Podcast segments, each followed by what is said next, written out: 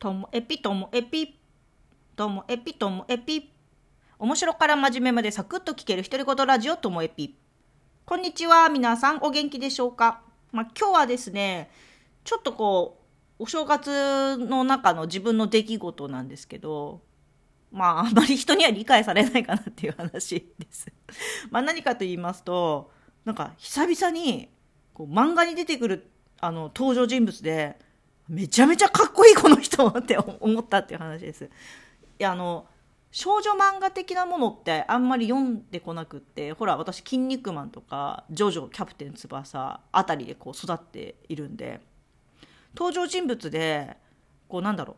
う乙女心キュンとなるようなかっこいいっていう人ってあんまり出会ってないんですよ。まあ、あのそうじゃないですか、まあ、ジョジョの中ではあこの人いいなみたいなのはありますけどスタイリッシュでかっこいいとかっていうのは。だからなんか小さい頃を思い返しても、多分今まででかっこいいなって思ったのって生徒諸君の沖田君？わかりますか？皆さん。生徒諸君のあの転校生の沖田君？はかっこいいなと思った記憶はあるんですけど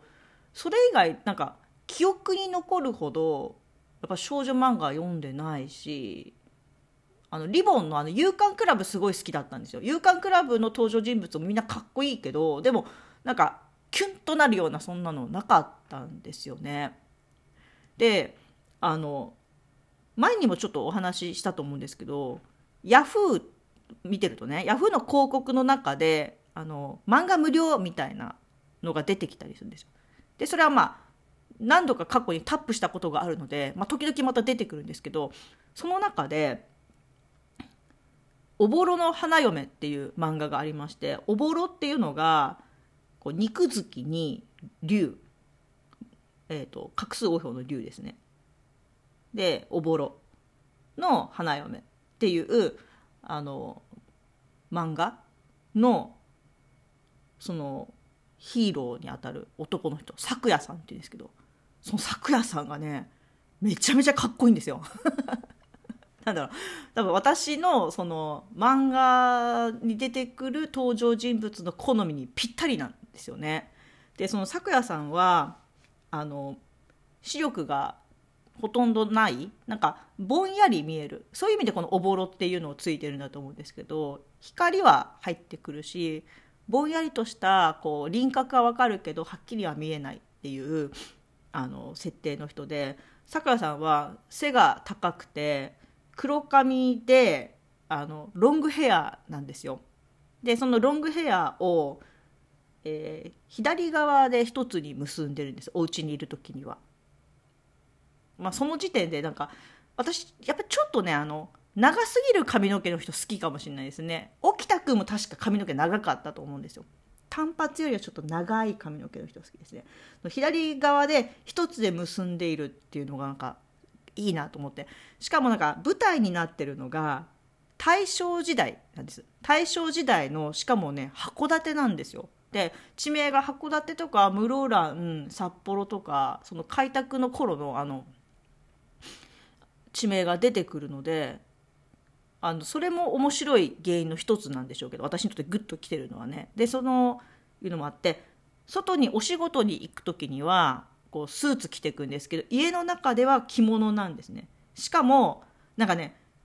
これ多分ど普通に実写版のドラマの中でもこの格好してる人いたらキュンとくるなっていうのが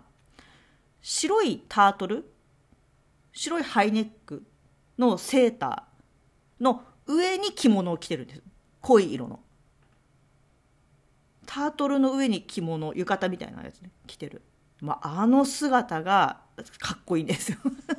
っていうどうでもいいやつ。あのもし気になったらあの「おぼろの花嫁」っていうので検索してあの画像で検索すると出てくんで私があともえぴこういうの好きなんだっていうのを見ていただきたいなと思います。であのこれ見ながら思ったのが実写版のルロ「ルローニケンシン」ルローニケンシンの佐藤健もあの髪の毛ちょっと長くてしかもクールな表情で和服じゃないですかだからあれでもしあの謙信が中タートル着てたら完璧だなっていうぐらいあの、ルローニケンシンの寡黙な佐藤健、